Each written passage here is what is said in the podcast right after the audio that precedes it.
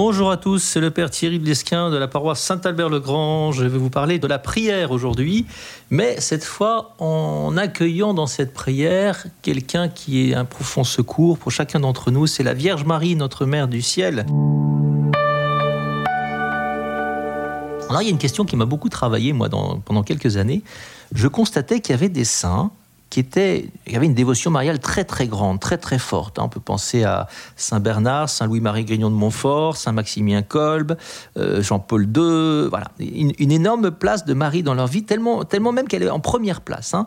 Tout par Marie, tout avec Marie, etc. Puis il y en a d'autres, c'est moins évident, c'est beaucoup plus discret. Alors, en creusant un petit peu, je me suis rendu compte que si on regardait de plus près, en fait, Marie était réellement présente aussi, mais beaucoup plus effacée, beaucoup plus subtile. Elle était peut-être moins devant, elle était peut-être plus à côté, quoi. Hein. Et on constate aussi que Marie surgit chez eux un peu comme en pleine lumière à certains moments de leur vie, en particulier, les moments d'épreuve. Thérèse de Lisieux, vous savez, quand elle est malade, gravement malade enfant, eh bien la Vierge, il y a une statue de la Vierge à côté de son lit qui lui sourit hein, et elle est guérie. Hein.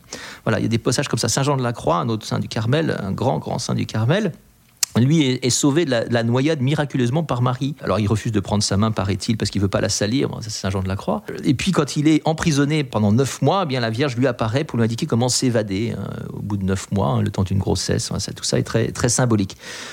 Comment comprendre la place qui revient à Marie dans notre propre vie chrétienne? Vous voyez, en général, en plus particulier dans notre vie de prière ce qui revient en fait au même. Hein. Eh bien, pour éclairer cette question, pour répondre à celle que j'ai posée juste avant, moi j'ai pensé euh, assez vite à euh, l'épisode très connu de, Saint Jean, chapitre 19, quand Jésus est sur la croix et qu'il y a au pied de sa croix la Vierge Marie, et puis ce disciple que Jésus aimait, un mystérieux disciple, l'un des douze, ou bien ou Saint Jean, ou qui est-il exactement? Il est d'abord le disciple que Jésus aimait, c'est-à-dire n'importe quel disciple au fond, hein, puisque Jésus nous aime tous, ou bien nous l'aimons tous, enfin nous voulons tous l'aimer en tout cas. Donc finalement, et à ce disciple, il dit Voici ta mère, et euh, celui-ci l'a pris chez lui à partir de cette heure-là. Voici ton fils, voici ta mère.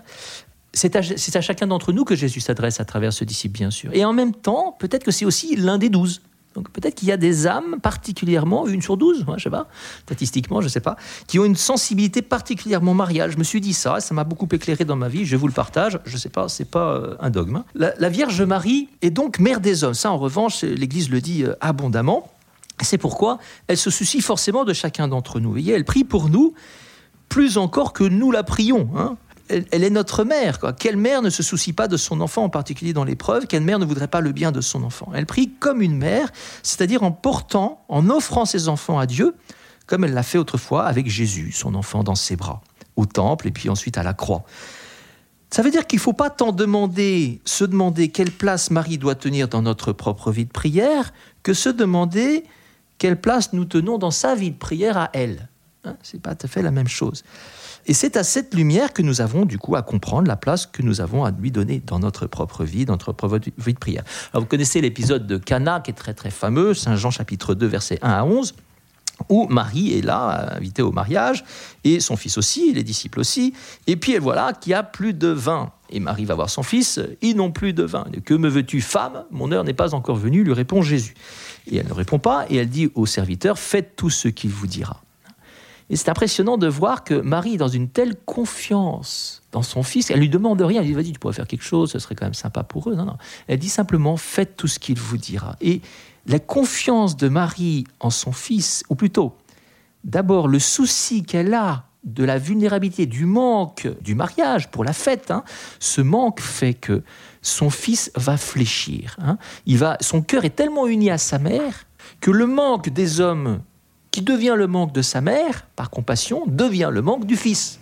Mon heure n'est pas encore venue, dit Jésus, mais bien paf, il va quand même faire un miracle. Parce que Marie a un tel pouvoir sur le cœur de son fils que quand Marie fait sienne telle ou telle question des hommes, ça devient la question du fils, du fils unique.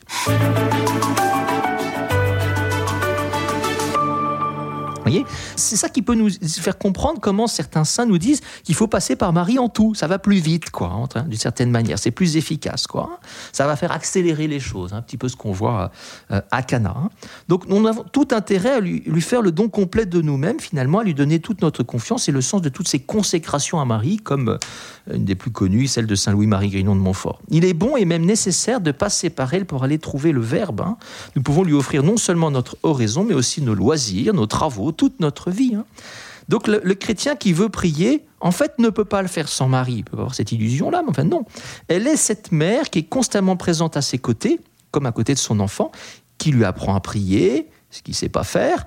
Elle le soutient. La prière dans Alors, le, père Caffarel, que j'aime beaucoup et dont je m'inspire régulièrement, apporte une lettre qu'il a reçue d'une maman qui lui racontait un épisode euh, survenu pendant qu'elle priait avec ses enfants et qui illustre très bien ce rôle de Marie dans notre prière. Hein. La maman commence à prier de notre Père, et puis les mains jointes, et puis elle ne s'en rend pas compte, et puis son, petit-fils, le petit dernier qui la regardait faire, sans s'en rendre compte, s'est levé.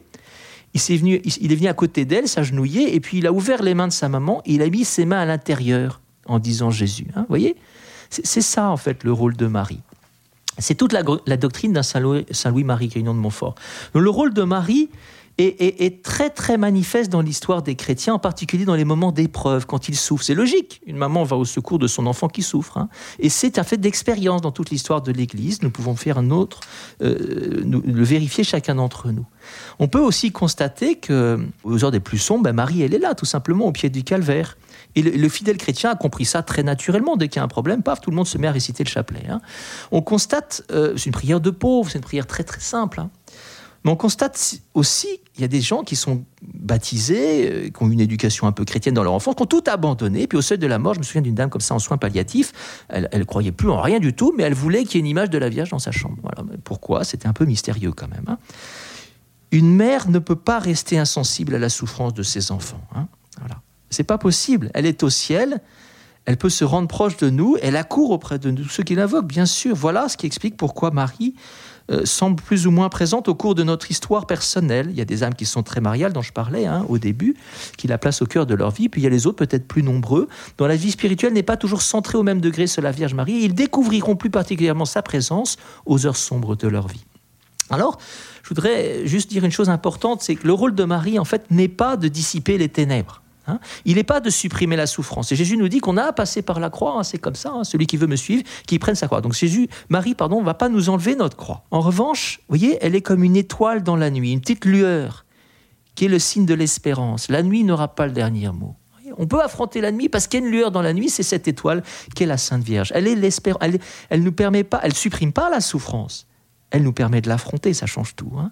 Donc finalement, il faut bien dire que si nous sommes pauvres, nous ne pouvons pas faire l'économie de nous tourner vers, Marie. Alors question, est-ce que nous sommes pauvres hein? Sommes-nous engagés dans une purification que Dieu veut opérer en nous? Si oui, alors nous comprendrons, nous comprenons que cela ne peut pas se faire sans Marie. Hein, on a besoin d'elle à nos côtés. On peut arriver à l'union à Dieu, disait Saint Louis-Marie Guillaume de Montfort, avec beaucoup d'autres chemins, mais ce sera par beaucoup de croix. ce sera très dur par le chemin de Marie, on chemine plus doucement et plus tranquillement. C'est ce que je vous souhaite à tous. Vous pouvez méditer ce passage de l'évangile de Cana, Jean 2, 1 à 11, et essayer de rentrer dans, la peau de celui qui est aimé de cette Vierge Marie, qui se penche sur ses soucis et qui s'adresse à son fils pour lui dire ils n'ont plus de vin, ils n'ont plus de courage, ils n'ont plus d'énergie, ils n'ont plus de force, ils n'ont plus de santé, ils n'ont plus de ce que vous voulez. Bon courage à tous, Marie est avec vous.